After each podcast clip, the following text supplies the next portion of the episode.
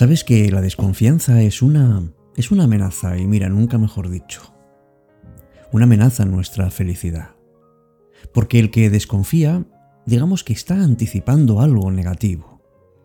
No tiene confianza en que los planes salgan bien, no tiene confianza en la pareja que le puede engañar, o que alguien que le quiere vender algo como que le quiere engañar. La persona desconfiada necesita estar siempre en alerta, porque ve que todo el mundo es una amenaza. Yo creo que todos amigos hemos vivido experiencias de traición, mentiras, engaños. Y desde luego, también hay personas capaces de hacer borrón y cuenta nueva, pero otros... Otros guardan ese dato en su memoria y eso les condiciona el resto de sus vidas. Cuando alguien desconfía, dice que tiene motivos para ser desconfiado. Pero son los mismos que los que tienen las personas para no desconfiar. Y una desconfianza normalmente lo que causa es miedo, ansiedad, e impide gestionar nuestra vida con serenidad. Vamos hoy en cita con la noche a intentar ver cuáles son esas oportunidades que estamos perdiendo simplemente por desconfiar. Vamos a ver si podemos no limitarlas y vamos a ver si somos capaces de ver con serenidad cada una de las oportunidades que se nos van a presentar.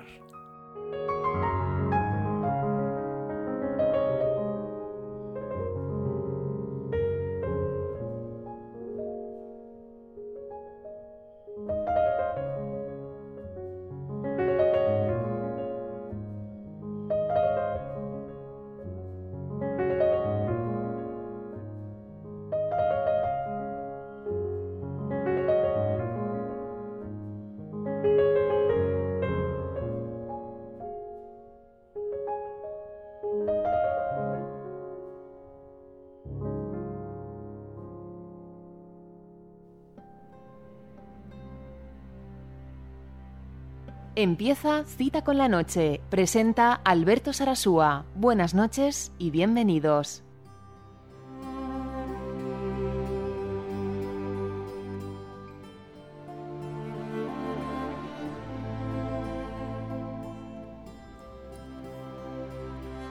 Hola, ¿qué tal? Muy buenas noches. Bienvenido, bienvenida a esta nueva edición, la número 285 de cita con la noche. Me llamo Alberto Sarasúa y hoy quiero plantearte algo especial.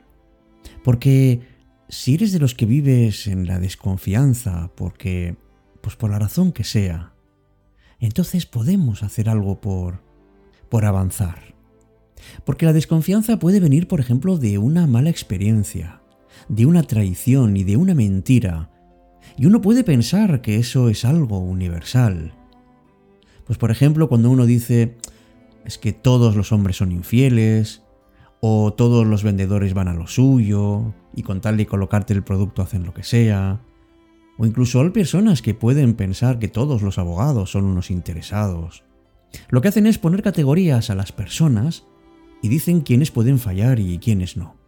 Y por eso deciden protegerse desconfiando de todo y de todos. Esa desconfianza también puede venir de una educación sobreprotectora. Puede haber padres, madres y cualquier otra figura, como abuelos o maestros o amigos, que te advierten de lo peligrosísimo que es el mundo, que te van a engañar y condicionan los miedos de los niños y les crean unas expectativas sobre el ser humano siempre negativas. Pero también puede haber una tercera razón que esta es la más habitual, que uno desconfíe, porque en el fondo lo que desea es huir del dolor.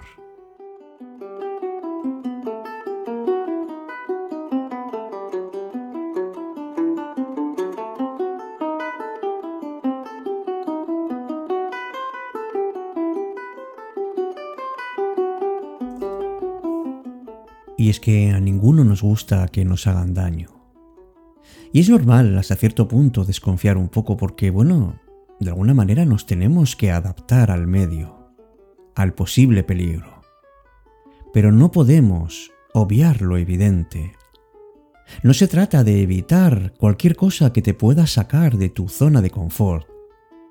Hay una enorme diferencia entre ser valiente y ser temerario.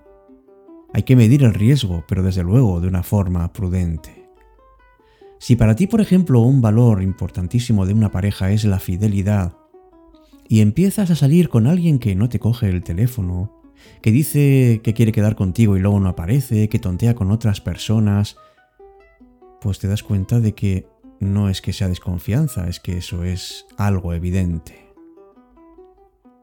Y desde luego, muchas veces, de más de las que deberíamos, tenemos inseguridad. No nos vemos lo suficientemente buenos o válidos. Y por eso pensamos que la gente nos puede fallar. Uno puede decir es que soy un pardillo. Pero no pienses que es así siempre. De todo esto tenemos que hablar con nuestros amigos, con nuestra pareja, con las personas que tengamos cerca. No hagas juicios de valor, dale siempre la oportunidad a las personas, pero siempre con un código de seguridad. Y no eres una víctima, eres fuerte incluso y sobre todo especialmente cuando te fallan. Cita con la noche.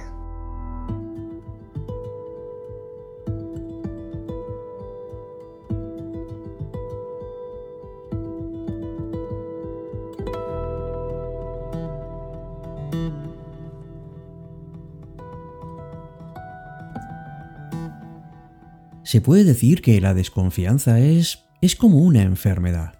Empieza poco a poco casi sin darse cuenta y de repente empieza a invadir, especialmente una relación.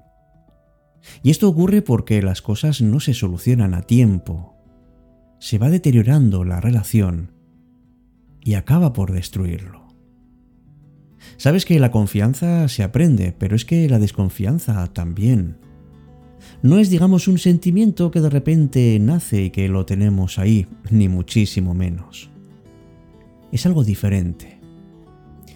No es algo que de repente sale porque lo teníamos dentro, sino que es algo que se va gestando con la experiencia. Todos, por ejemplo, llegamos a una relación y tenemos algo siempre detrás, tenemos nuestra historia. ¿Qué soledad? decía George Eliot, es más solitaria que la desconfianza. Hay muchas, muchísimas causas. Pues por ejemplo, podemos descubrir que la otra persona es alguien que, que miente de manera recurrente o que está prometiendo siempre cosas que nunca cumple. O que es bastante inconstante en las cosas sin saber qué es lo que quiere. También hay casos en los que esa desconfianza surge sin una aparente base real. Y eso ocurre cuando hay una predisposición a la desconfianza. Cuando uno tiene inseguridad en uno mismo, cuando ha sufrido experiencias de traición, cuando ha traicionado a alguien y de alguna manera está proyectando inconscientemente que necesita un castigo. Pero también hay desconfianza cuando hay una excesiva dependencia y un miedo al abandono. O ciertos prejuicios que ponemos por delante. Y como siempre amigos, lo mejor que podemos hacer es revisarnos. Miremos Sepamos que la desconfianza es algo que aparece poco a poco, pero que cuesta mucho hacerla desaparecer, aunque no es imposible.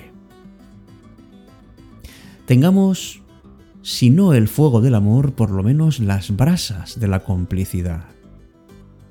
Miremos si las razones de la desconfianza son objetivas o más bien es algo neurótico. O a lo mejor es que tenemos unas expectativas demasiado altas porque todos fallamos, amigos, en una o en otra ocasión. Pero la confianza no nace cuando el otro no falla.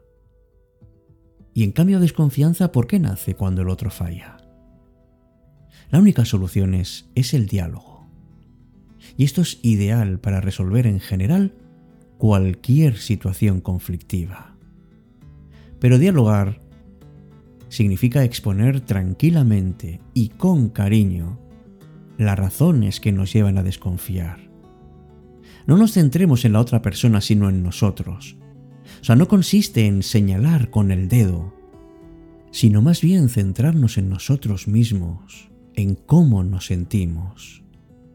Y escuchemos sin ninguna preocupación, sin ninguna reacción automática, tomándonos el tiempo que necesitemos para ir digiriendo lo que estamos escuchando. Porque cuando hay amor, el diálogo hace que la relación se fortalezca.